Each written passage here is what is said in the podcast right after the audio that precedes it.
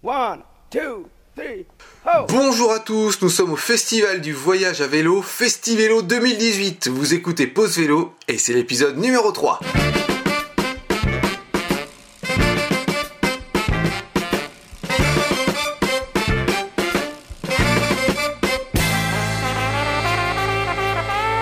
Grosse première pour Pause Vélo, nous enregistrons en public. Comment ça va tout le monde?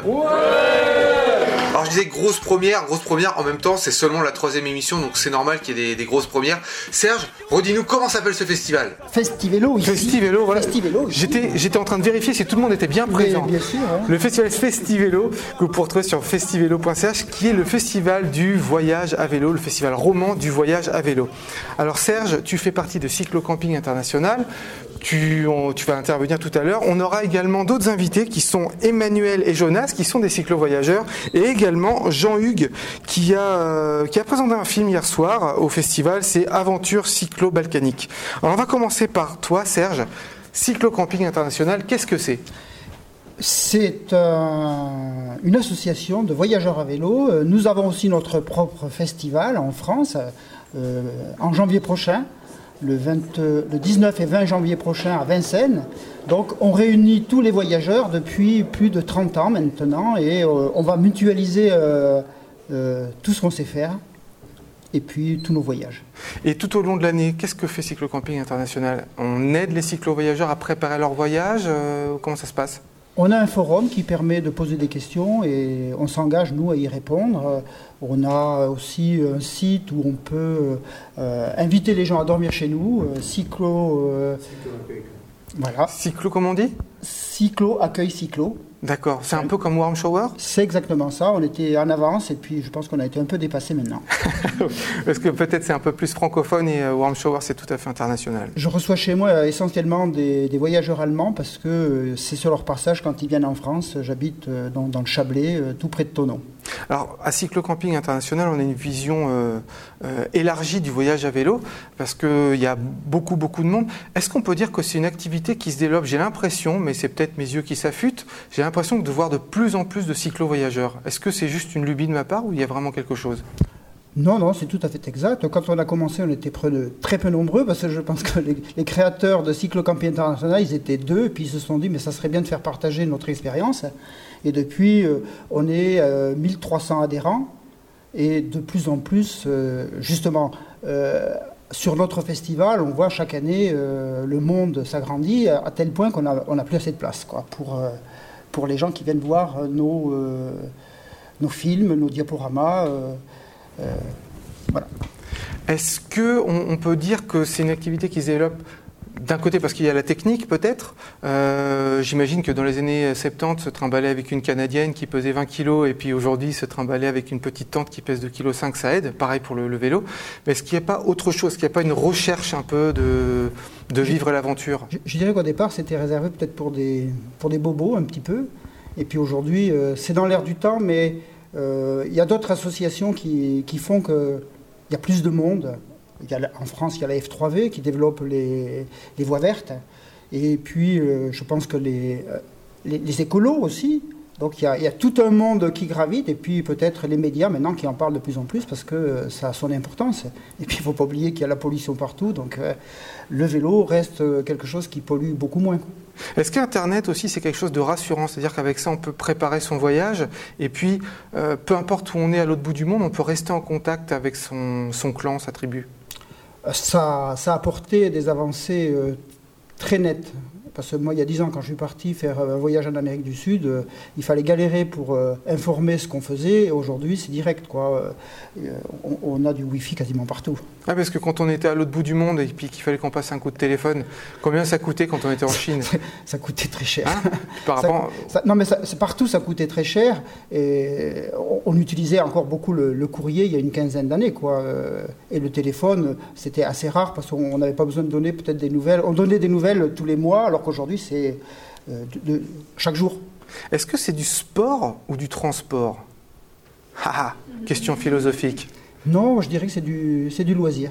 C'est du loisir, ouais. Ouais, un loisir sportif euh, quand même, mais euh, qui peut être aussi euh, un loisir culturel, suivant comment on veut le prendre, parce que chacun, chacun dans, le, dans le voyage à vélo va trouver ce qu'il veut trouver en fait. Est-ce qu'il y a une, une espèce de définition de ce qu'est un cyclo-voyage ou un cyclo-voyageur? Non, Non non, non, moi je pense que. oh, euh, J'ai l'impression que si on sort de, de- de- de chez soi et puis qu'on prend son vélo et qu'on fait euh, euh, un bout de chemin, c'est déjà. c'est presque un voyage. Ouais, donc moi, si je pars en vacances avec ma famille une semaine, ça va Si je fais un- une voie verte, par exemple? C'est- déjà beaucoup. on- on peut- moi je dirais qu'on est cyclo-voyageur au bout de trois jours, quoi. D'accord, ça compte alors. Ouais, ouais, ouais. Alors je vous posais la question pas innocemment, est-ce que c'est un sport ou un transport Parce que euh, je suis tombé sur le Guinness des records qui a établi quelques grands records de traversée à vélo. Ça m'a vraiment scotché. Alors s'il y a des cyclo-voyageurs par- parmi vous, euh, peut-être que ça va vous scotcher aussi. Il y a un record de, euh, par exemple, traversée de, de l'Amérique du nord au sud. Donc c'est quelqu'un qui est parti, il s'appelle euh, Michael Strasser, qui est euh, autrichien, et il est parti tout au nord de l'Alaska, à Prudhoe Bay, pour pédaler jusque tout au sud de la Patagonie, à Ushuaia. Donc ça fait 22 600 km. Est-ce que vous avez une, un- une petite idée en combien de jours, même dans le public, est-ce que vous pouvez deviner en combien de jours on fait 22 600 km quand on part de l'Alaska et qu'on descend jusqu'au sud de la Patagonie? Ça peut faire 9 mois, euh, 12 mois si on prend son temps. 3 ans, plus 12 mois. Et ben là, le, record, c'est un record de fou. Hein. C'est été euh, donc établi par Michael Strasser, qui est australien. Il a fait ça en 85 jours. 85 jours. J'ai fait euh, le calcul, euh, parce que j'imagine que tout le monde ne peut pas diviser euh, 22 600 par 85 tout de suite. 265 km par jour. Alors je pense qu'il n'était pas forcément avec les sacoches et tout ça, peut-être il était accompagné. Mais là, là, il y a du record. Là, c'est du lourd. Oui, non, non, mais je crois qu'il y a des gens qui veulent faire des records et on en est capable puisque pendant l'été, au mois de juin, il y a eu le départ du Sun Trip euh, à Chamonix. Euh, ils sont partis en Chine et en 44 jours, 12 000 km aussi. Euh, le, but, c'était d'aller vite pour faire voir que la motricité enfin, sur les vélos aujourd'hui pouvait permettre des, exploits. Donc je ne suis pas étonné, mais moi, je vous enfin, quand j'ai répondu 9 mois, c'était parce que j'ai envie de voir un petit peu les oiseaux, les papillons, et puis discuter avec les gens. Quoi. Je conçois le vélo, moi, pour... euh, même quand je vais faire mes courses, je m'arrête pour dire bonjour à mon voisin. C'est un passeport, le vélo. Voilà, c'est ça. Le, le cyclo-voyage, c'est une autre façon de voyager lentement. Quand on dit lentement, on n'est pas en compétition, c'est ça. hein. Tout à fait. Non, mais chacun peut, euh, chac- chacun doit prendre le vélo comme il le sent en fait. Ça me paraît important. Et moi, quand je partage euh, mes, voyages à vélo, quand j'en parle, c'est pour dire à chacun euh, vous voulez venir avec moi, puisque vous vous n'allez pas partir tout seul, mais on va partir trois jours. Ah, vous, vous avez jamais pédalé Ben écoutez, on va aller louer un vélo assistance électrique. Et puis, au bout de trois jours, vous me direz ce que vous pensez du vélo. Généralement, euh, c'est un point positif pour eux. Moi, quand je décide de partir lentement avec des copains en vélo, euh, l'ordre de l'idée, c'est le premier qui transpire a perdu. Comme ça, on est sûr qu'il n'y a pas de compétition. Alors, je vais juste vous lire euh, ces quelques petits records que, j'ai trouvés, parce qu'eux, ils ont transpiré. hein. Il y, a, un gars qui a fait Cap Nord jusqu'à Tarifa, c'est-à-dire qu'il est parti tout au nord de l'Europe, tout au nord de la Norvège, et il est arrivé à Tarifa, tout au sud de l'Espagne. C'est au niveau de Gibraltar. Il a fait ça en 21 jours. Et il faut savoir qu'il est passé par euh, la Finlande, la Lituanie, tout ça. Il n'a pas coupé à travers, euh, à travers euh, sur la, mer Baltique via le, Danemark. Donc il a tout fait à vélo en 21 jours et 14 heures. Le tour du monde féminin. Ça, c'est une Italienne qui a réussi à faire le tour du monde à vélo, enfin qui a battu ce record. Alors, elle est partie d'Ivrea, à côté de Turin, pour arriver où ça? Serge, je vous pose la question. Ben, Ivrea. Ah, effectivement, Ivrea. Serge, vous suivez deuxième fois. Très bon point. Euh, elle, elle a fait. Alors, le tour du monde, combien ça fait? Ça fait 40 000 km, normalement, si on suit l'équateur. Elle, elle a parcouru 29 500 km parce que il faut évidemment euh, prendre. euh, Il faut passer les mers. les océans. Et à pédalo, ça ne compte pas, c'est le Guinness des records qui, euh, qui l'indique. Euh, et elle est très très courageuse parce qu'elle a fait ça en 144 jours, donc quasiment 30 000 km en 144 jours. Elle a dû interrompre son périple au milieu parce qu'au cours de son voyage, elle s'est blessée lors d'un accident. Elle a une fracture des vertèbres, mais elle est quand même repartie. Et elle a fait, elle, 200 km par jour en moyenne. Il y a aussi un record de la traversée de l'Afrique, du Caire jusqu'au Cap. Ça fait 10 800 km. Ça a été établi par Marc Beaumont. Et lui, il a fait 10 000 km en 41 jours et 10 heures. Lui, il était un peu plus cool. Il a fait que 260 km par jour. Ça va. Parce que c'est vrai que peut-être les pistes en Afrique, c'est peut-être un peu moins drôle. Euh, il y a peut-être moins de, routes bitumées, donc il a pris son temps. Il y a le Tour de l'Australie. Donc c'est quelqu'un, euh, il s'appelle Reed Anderton. Il a fait le Tour de l'Australie. Donc il est parti de Brisbane pour arriver à Brisbane? Voilà, Brisbane, troisième fois Serge que tu suis, c'est très bien. Il a fait 14 000 km et au cours de son périple, donc 14 000 km en 37 jours, et au cours de son périple, il a pédalé sur la plus longue ligne droite d'Australie. Donc imaginez une ligne droite en Australie, combien de kilomètres on fait sur une longue ligne droite? La plus longue ligne droite d'Australie? Oh, Je dirais peut-être 3 000 km Non, non, non. On est à 140 km déjà, mais je ne sais pas si vous avez déjà pédalé en ligne droite. Déjà sur 5 km, c'est pénible, mais alors sur 145 km, là, c'est. J'évite toujours d'aller dans les Landes, oui. Oui, oui, c'est plat. C'est plat et c'est droit. Voilà, c'est ça le problème. Et puis le dernier record, c'est la Trans-USA qui a été réalisée par Christophe Strasser qui n'est pas le frère de Michael Strasser qui lui a réalisé le, record à Alaska Patagonie. Ils sont, euh, euh, autrichiens tous les deux. Donc Christophe Strasser, il est parti de Oceanside en Californie pour arriver à Annapolis dans le Maryland, donc sur la côte est. Et il a fait ça en 7 jours et 15 heures. Et il est le premier à être descendre en dessous de la barrière symbolique des 8 jours pour rejoindre côte est, côte ouest en moins de 8 jours. C'est la folie. Serge, big merci, gros merci euh, d'être venu euh, présenter euh, Cyclo Camping International. Merci à vous, c'était presque trop court. Hein. Ouais, mais ça va trop vite, c'est ça le problème de la radio. Donc on reviendra. Et puis on va avoir deux invités maintenant qui, qui ont fait un gros périple à vélo, plusieurs gros périples, on va le découvrir ensemble. Il s'agit d'Emmanuel et Jonas qui sont de gros cyclo-voyageurs. Alors Emmanuel, ça va Oui, merci. Ouais. Alors qu'est-ce que vous avez fait tous les deux comme périple? Alors on est parti direction l'Asie donc euh, avec le transsibérien, pour ensuite reprendre nos vélos et, traverser la Mongolie, la Chine, l'Asie du Sud-Est. Et euh, nous sommes rentrés ensuite par euh, la route de la soie. Ça veut dire que vous avez, pris le, vous avez mis le vélo dans le train, dans le transsibérien Voilà, dans un grand carton. Et comment vous êtes arrivé à Moscou En avion d'abord? Alors on, est, on a fait un petit tour de chauffe jusqu'à Prague pour voir si ça nous convenait, si on arrivait à s'accorder au niveau du rythme. Et puis là, on a dû prendre l'avion parce que notre idée de première était de prendre le train jusqu'à Moscou. Mais on se rend compte que parfois, eh ben, l'avion reste quand même beaucoup moins onéreux et, beaucoup plus rapide. Donc on a, on a changé de plan en cours de route et voilà, on a pris un vol pour Moscou.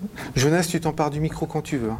Alors le vol pour Moscou était adapté aussi par rapport à la météo. Le train peut paraître long, euh, ça peut paraître 4 jours, c'est pas très long pour faire une traversée longue, mais comme elle dit, niveau coût, on, regarde, on calcule tout quand on part à vélo. Donc l'avion était plus intéressant pour nous. Et euh, pourquoi on allait en avion et pas à Moscou à vélo? Parce qu'il y a aussi euh, la météo qui nous... Les saisons sont importantes à, sentir, c'est-à-dire qu'on est parti très tard, au mois de juin. Et puis déjà en Mongolie, euh, au mois de mi-juillet, début septembre, euh, fin, fin août, début septembre, il commence à faire froid. Et donc du coup, il avait besoin d'avancer rapidement pour arriver en Mongolie. Alors, on va également accueillir Jean-Hugues, qui est aussi cyclo-voyageur. Jean-Hugues Goris, qui a présenté hier soir Aventure cyclo-balkanique, un petit film qu'il a réalisé. Alors, le micro est très court, mais euh, vous prenez le, micro à tour de rôle, euh, parce que j'ai plusieurs questions à poser à, des cyclo-voyageurs. Euh, Jean-Hugues, est-ce que tu peux nous parler de, ton film? Comment tu l'as réalisé? Comment tu es parti, en fait? Donc avant, avant d'avoir conçu un film, j'ai réalisé un voyage donc je suis parti dans, les Balkans. Euh, ici, mon, récit retrace mon parcours dans les montagnes des Balkans euh, pendant 4 mois. Mais en fait, dans les Balkans, j'y ai vécu un an et demi au total. Euh, d'abord, j'ai vécu en Bulgarie, et puis très vite, je me suis dit que ce serait intéressant. Je vais traverser en autostop, en marchant. Je me suis dit, tiens, en vélo, est-ce que je vais découvrir la région autrement? Et comme de fait, c'est ce, qui- c'est ce qui est arrivé. Alors moi, comparé à vous trois, moi je suis un petit joueur. Moi je suis pas un, un cyclo-voyageur, je suis un cyclo-vacancier. Moi c'est tranquille, euh, jamais plus de 30 km par jour. Et du coup, je suis impressionné par, euh, par des gens comme vous. Et je voudrais qu'on parle du voyage à vélo euh, avec trois étapes. La première, comment on prépare le voyage? Ensuite, euh, comment ça se passe quand on voyage et comment on revient de ça? Alors Jean-Hugues, comment est-ce que tu as préparé ton voyage? Moi, une question qui m'interroge toujours, vous, vous prenez le micro quand vous voulez, hein, c'est... Financièrement, comment on fait? Parce que euh, moi, j'aimerais bien partir aussi pendant un an ou deux ou trois, mais comment on fait? Euh, Où est-ce qu'on trouve l'argent? Bah, on se donne des moyens, je pense qu'il y, a plein de recettes euh, différentes, chacun trouve des moyens différents. Moi, je, fais des petits jobs et puis finalement, le voyage à vélo, il coûte pas très cher. Moi, voilà, je suis parti avec un, VTT que j'avais reçu- quand j'étais ado, et je l'ai un peu modifié. Je suis parti avec mon, duvet, une veste que j'avais eue il y a quelques années. Enfin, on accumule des objets. Aussi aujourd'hui, en seconde main, on trouve plein de choses. Ma tente, c'est une très bonne tente euh, euh, pour aller en montagne. euh, ben, je l'ai eu à moitié prix parce que je l'ai racheté à quelqu'un. Donc il y a moyen de vraiment de se faire des, bonnes économies comme ça. Et puis moi, voilà, dans les Balkans, j'y ai vécu donc 4 mois là sur mon vélo. Et par jour, je dépensais 2-3 euros parce que c'est pas une région qui coûte, très cher. Et puis grâce à la générosité aussi, à la chaleur humaine, j'étais souvent hébergé. Et puis aussi, je ne payais jamais pour dormir. Donc j'avais ma tente, j'étais autonome. Et ça, c'est là où on dépense le plus d'argent quand on voyage, normalement, c'est dans le logement. Et là, j'ai pu éviter de, dépenser le moindre euro dans le logement grâce à ma tante et à l'hospitalité euh, des gens qui étaient vraiment très très généreux dans les Balkans. Alors je vous avoue, vous n'êtes pas les premiers cyclo-voyageurs que j'interviewe. Euh, Il y a, il y a quelqu'un qui me disait qu'il était parti, lui, euh, il s'était fait un budget de 4 euros par jour pour un an et demi. Et puis en fait, il est resté 4 ans en voyage et il a dépensé finalement que 1,20 euro. Donc c'est toujours moins cher que ce qu'on pense, j'ai bien l'impression. Comment ça s'est passé pour vous, Emmanuel et Jonas? Alors pour nous, on avait, on, on s'est dit, voilà, il faut un budget, il faut prévoir quand même un petit peu de sous de côté. Euh, surtout qu'on quittait euh, job et appartement, et puis euh, un peu la politique de la politique de la terre brûlée des Helvètes, c'est-à-dire on part et puis on ne sait pas si on revient. Vous avez mis feu à l'appartement? Non. Non? Ah bon? Et puis, presque, oui. En fait, on est parti de l'appartement, donc il fallait reconstruire en rentrant. Ça, c'est la partie suivante. Mais du coup, on n'avait plus besoin de penser finance en Suisse. On était parti, on avait notre budget, et puis on avait ça à disposition, on n'avait plus besoin de payer des choses en Suisse. Ce qui peut pa- payer cher des fois. Les assurances, si on garde une assurance en Suisse, c'est le prix d'une assurance mutuelle fois le nombre de mois qu'on passe à l'étranger et ça peut faire un coût im- important.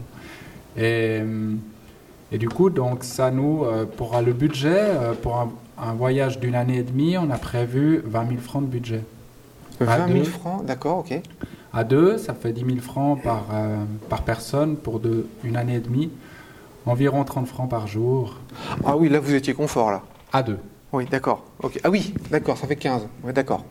À peu près. Bon, voilà, j'ai pas la calculette en tête, mais c'est ce qu'on a utilisé 15, francs, 15 euros, 15 francs par jour, par personne sur, euh, sur la- sur l'année et demie. Euh, c'était pas 15 euros, et puis après, après si le jour reste, il reste des sous, ben non, ben, c'était pas comme ça qu'on a calculé. Mais voilà, c'est sur une, moyenne, c'est ce- qu'on a consommé. Alors, est-ce qu'en gros, euh, l'image que j'ai en tête, c'est que finalement, on, laisse son appartement, on laisse son travail, on abandonne tout plein de choses. Euh, Emmanuel, est-ce que l'image, c'est on s'allège pour mieux prendre son envol?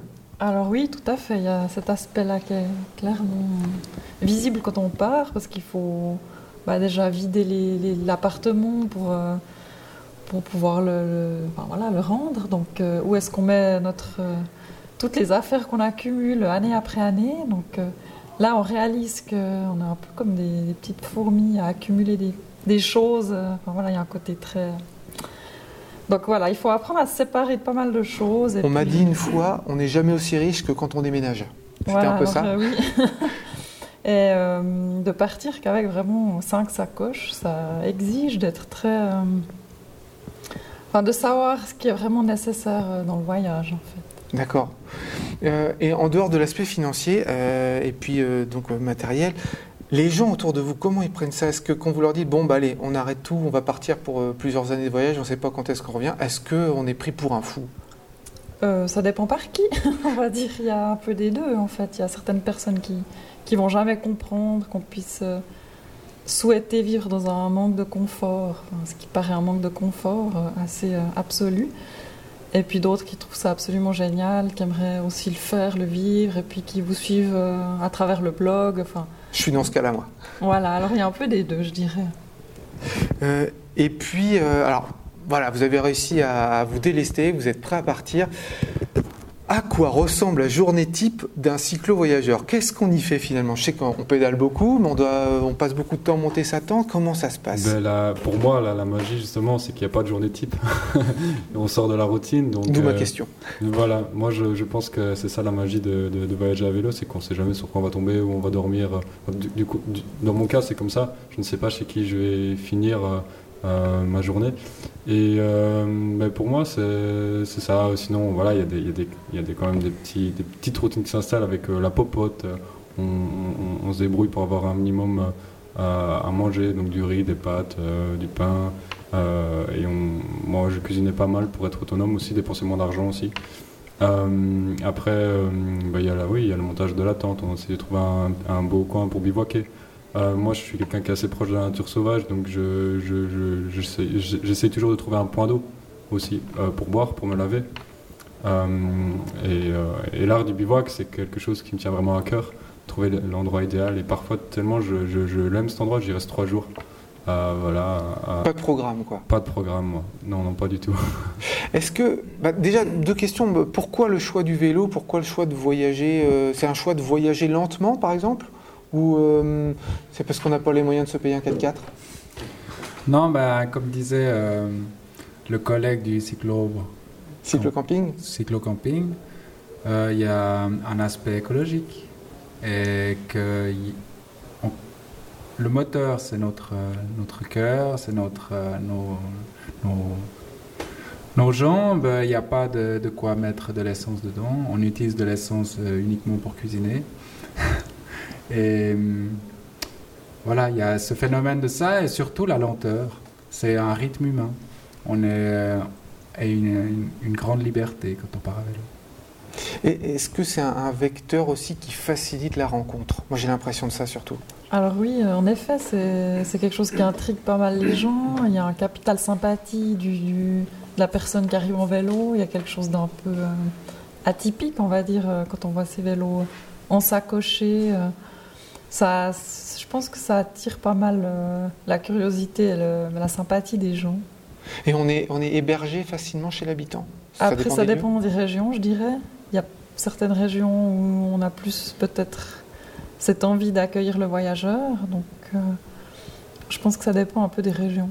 Il y a un cyclo-voyageur qui m'a dit une fois Ouais, les, les gens n'ont pas peur d'accueillir un cyclo-voyageur parce qu'ils se doutent bien qu'on va pas se barrer avec la télé du salon dans les sacoches. Oui, Il y a un peu de ça. hein. effectivement. Ouais. Il y a ça aussi. Et c'est la même chose pour, euh, pour toi, euh, Jean-Yves, de, Jean-Hugues, pardon, euh, de pouvoir rencontrer des gens. C'est ça le but aussi ou c'est secondaire peut-être de rencontrer les gens C'est plus se retrouver peut-être avec soi-même? Non, non, moi ça fait partie de. tout à l'heure on parlait de tour du monde, et moi j'aime bien faire le tour des gens, le tour d'une culture. Et le vélo pour moi est, une, est- un outil qui, qui, est formidable parce que je dis souvent, je paye l'hospitalité d'une certaine manière, grâce en pédalant. Parce que les gens voient le vélo, ils voient cet outil et ils se disent Mais t'es venu par toi-même, tu as fait l'effort de venir là-haut dans les montagnes, dans notre village, euh, viens chez nous, viens manger. euh. Euh, tandis que si jamais j'étais arrivé avec un camping-car, une jeep, une moto et même à pied, parce que des fois les gens pensent qu'on arrive avec un bus, le vélo, lui, directement symbolise l'effort de venir rencontrer les gens. Et ça, je l'ai cl- clairement remarqué. Moi, j'ai l'impression que le, le vélo euh, est au 4x4 ce que le, la pipe est au cigare. C'est-à-dire qu'il y a une- espèce d'image que le vélo, euh, c'est un vecteur de quelque chose de très sympathique, de chaleureux. Comme la pipe, un vieux qui fume la piste, on pense que c'est quelqu'un de bien. Quelqu'un qui fume le cigare et quelqu'un qui a un 4x4, il y a une image un petit peu moins sympathique, non? Peut-être, et ça dépend des régions qu'on traverse euh, aussi. Je pense que si jamais on voyage en 4x4 euh, en Allemagne ou si on voyage euh, en 4x4 euh, au milieu de l'Atlas marocain, Ou qu'on fume un cigare à Cuba. voilà, on ne sera pas accueilli de la même manière, je pense. Et, et voilà, c'est aussi un, ça arrivé humble, avec une certaine humilité. On, est, on est plutôt humble quand on arrive en vélo ou à pied ou en sac à dos. Les gens, voilà, les- les- voilà, c'est la magie, la magie du voyage à vélo. C'est de- d'arriver avec peu et du coup les gens ont, ont envie aussi d'offrir plus. Voilà. En, en fait, on est, on est dans une espèce de recherche de, de l'aventure qu'on a perdue dans nos sociétés européennes où on est euh, tout rentré dans des cases, il y a des assurances, tout va bien, il y a des, un feu qui s'allume pour traverser la route, il n'y a plus d'aventure au quotidien. Alors qu'en vélo, on retrouve ça, c'est ça? Oui, je pense qu'en vélo, on se laisse des opportunités aussi, on laisse euh, l'imprévu arriver et on est ouvert à ça. On, voilà, on laisse les choses se passer euh, sans vraiment tout préméditer, sans tout vouloir, euh, enfin voilà, sans tout vouloir mettre dans des petites cases comme, euh, comme vous dites. On cogite beaucoup quand on pédale comme ça? Il y a une forme de méditation, je dirais. C'est vrai que on est beaucoup on- à l'intérieur de soi, en fait. Le travail des jambes euh, active un petit peu, je dirais, la réflexion aussi. Je sais pas comment on- Oxygène. Le cerveau, voilà. Il y a une espèce de, sa- de sagesse qui infuse par la selle, c'est ça? Ah, sagesse, je sais pas, mais je pense que c'est un bon moyen de, de réfléchir sur soi, sur euh, voilà. Alors justement, comment on revient d'un voyage comme ça? Est-ce qu'on est changé? Est-ce qu'on a l'impression d'être euh, en quelque sorte un meilleur être humain? On, on est différent par rapport à quand on est parti? Je sais pas si on est meilleur, mais en tout cas, euh, euh, il y a clairement une différence, oui. On voit les choses avec euh, un nouveau regard. On a envie, enfin moi personnellement et dans mes proches qui, ont aussi voyagé, il y a souvent le mot de l'anecdote du voyageur qui rentre chez lui et qui ouvre ses, armoires et voit toutes ses affaires et, mais- qui, se dit ben j'ai pas besoin de tout ça en fait. Souvent, moi je l'ai vécu quand je suis rentré de mon premier voyage dans les Balkans où où j'ai vraiment été isolé dans les montagnes et que je suis revenu euh, chez, ma mère, que j'ai ré- j'ai- j'ai récupéré mes affaires. Euh, j'ai vite fait des, sacs et j'avais besoin de me retrouver avec juste trois t-shirts, euh, des pantalons, parce que voilà, je me disais que je, m'encombrais en fait de certaines choses. Et puis aussi, je pense que lorsqu'on voyage à vélo, donc il y a une introspection, mais aussi on devient spectateur de la société. Parce qu'on voyage tellement lentement, on a le temps de regarder, d'analyser. Donc des fois on voit des choses, par exemple, je sais pas, je, re- je reviens sur l'anecdote de- des amis qui ont traversé l'Amazonie, ils ont vu des, forêts brûlées et ils se sont questionnés, ils n'ont pas tout, de suite compris parce qu'on n'a pas, on n'a pas internet, on comprend pas, on ne sait pas ce qui se passe, on, échange avec les locaux, mais c'est après quand on revient, on se dit tiens, et la forêt brûlée, pourquoi? Et lorsqu'on on se documente un peu, on fait directement le lien. On dit ah oui, ça c'est vrai, ça j'ai ressenti. Ou, euh, ou euh, par exemple en Bulgarie, j'ai remarqué qu'il n'y avait pas de, de classe moyenne, par exemple, parce que je me disais tiens, c'est bizarre, il n'y a que des belles voitures ou des voitures pourries, mais il n'y a pas l'entre-deux, il n'y a pas les voitures familiales. Et en fait, c'est en voyageant en vélo qu'on voit toutes ces voitures passer qu'on fait qu'on qu'on a ce, ce regard sur la société, par exemple. On découvre le monde sans, sans le filtre des écrans finalement, c'est ça? Oui, et puis je pense que si on était en train ou en bus, on on- on n'aurait pas, on n'a on n'a pas le temps d'analyser toutes ces, toutes ces choses. Et euh, oui, grâce à l'écran, c'est clair que euh, sans, sans l'écran, on- voilà, on est. on- quand on revient, par exemple, l'écran, pour moi, euh, c'est quelque chose que j'ai voulu éviter. Que j'ai demandé quand j'allais en famille, je disais s'il vous plaît, on est à la télévision, on parle plus à table. Parce que quand j'entendais parler, par exemple, des guerres en Syrie, moi j'en ai rencontré des, des- des- personnes syriennes dans les Balkans, et ça me touchait beaucoup plus. Parce que je, je pense qu'on développe une certaine ignorance. Ouais. Ouais, Ah oui, oui. avant, avant. Puis après le voyage, on, on développe une empathie. Et du coup, il y a des choses comme les, les médias qu'on essaye soit d'éviter, ou soit euh, on essaye d'être actif, on essaye de- d'être plus actif dans des assos locales ou des choses comme ça. Quoi. D'accord. Ouais. Euh, Est-ce que, du coup, ce que vous me dites tous les deux, moi j'ai l'impression qu'on est, en- on se sent un peu en décalage quand on revient, c'est un peu ça? Alors oui, légèrement. c'est vrai que ça demande un moment avant de, de s'adapter à, à nos sociétés assez euh, policées et lisses aussi. Euh, donc voilà, il faut un petit temps d'adaptation, effectivement. Alors moi j'avais l'impression que quand, on venait d'un périple comme ça, on était boosté, on était, ouf, on était vraiment. Mais finalement, il y a peut-être une espèce de, de blues du voyage, c'est ça que vous me dites? Euh, bah, nous, on l'a vécu un petit peu, effectivement. Après, je pense que ça dépend. T'as Jean- pas eu le même. Jean-Hugues, qu'est-ce que tu as ressenti? Oui, bien sûr. Là, actuellement, euh, je manque euh, ma tante, je manque mon petit feu. euh, mais je pense que c'est hyper intéressant parce qu'il y a des jours où je me sens moins bien et je me dis c'est normal. Je suis pas, je suis pas dans, mon environnement. Parce que lorsque j'ai commencé à voyager, je me suis rendu compte que, que, j'étais là où il fallait. Et du coup, j'ai l'impression qu'au début, souvent, on dit ouais, je, vais voyager, c'est une parenthèse de vie. Et ben moi, j'ai l'impression que ces parenthèses, elles se sont retournées Et que quand je reviens ici, quand je, quand je voyage, que je vais à Paris, ou euh, que je suis voilà, actif dans la société, euh, euh, euh, dans la vie de tous les jours, pour moi, ça, bah, c'est la parenthèse, euh, c'est la- la petite- c'est devenu la petite parenthèse. Quoi. Tandis que maintenant, je, je sais que la vraie vie, c'est c'est ça, quoi. C'est être en mouvement, c'est juste se préoccuper de où on va dormir, de quoi on va manger, de ce qu'on va boire et, et d'échanger avec les gens. Ça, c'est la vraie vie. Mais vous me faites peur tous les deux. C'est une drogue dure ou quoi le voyage à vélo? Je pense un petit peu, ouais. Enfin, quand on y goûte, euh, voilà, on a l'envie d'y retourner. D'accord. Alors, il nous reste quelques secondes pour conclure. Euh, Jean-Hugues, je voudrais que tu nous parles un petit peu quand même, puisque tu es venu là pour ça, de, de ton, de ton film. Euh, De quoi euh, On parle de quoi? Comment tu l'as abordé? Eh bien, en fait, euh, mon récit démarre euh, au pied d'un monument soviétique que j'ai exploré, euh, que j'ai trouvé dans les montagnes bulgares. Euh, il m'est arrivé un événement, euh, il arrivé une rencontre là-haut euh, qui a fait que j'étais médiatisé dans tout le pays. Et euh, cette histoire m'a énormément inspiré. Je me suis dit, il faut que j'y retourne en vélo et que cette fois-ci, je me concentre vraiment que sur les montagnes parce que c'est là où il y a encore des vestiges euh, de, l'ex-Yougoslavie ou de, la période soviétique. Les Balkans sont, est, une région où les frontières ont énormément bougé. Et, finalement, moi, à l'école, j'ai très peu été éduqué sur l'histoire des Balkans. On parle beaucoup de la France, de l'Espagne, mais peu, de, Balkans.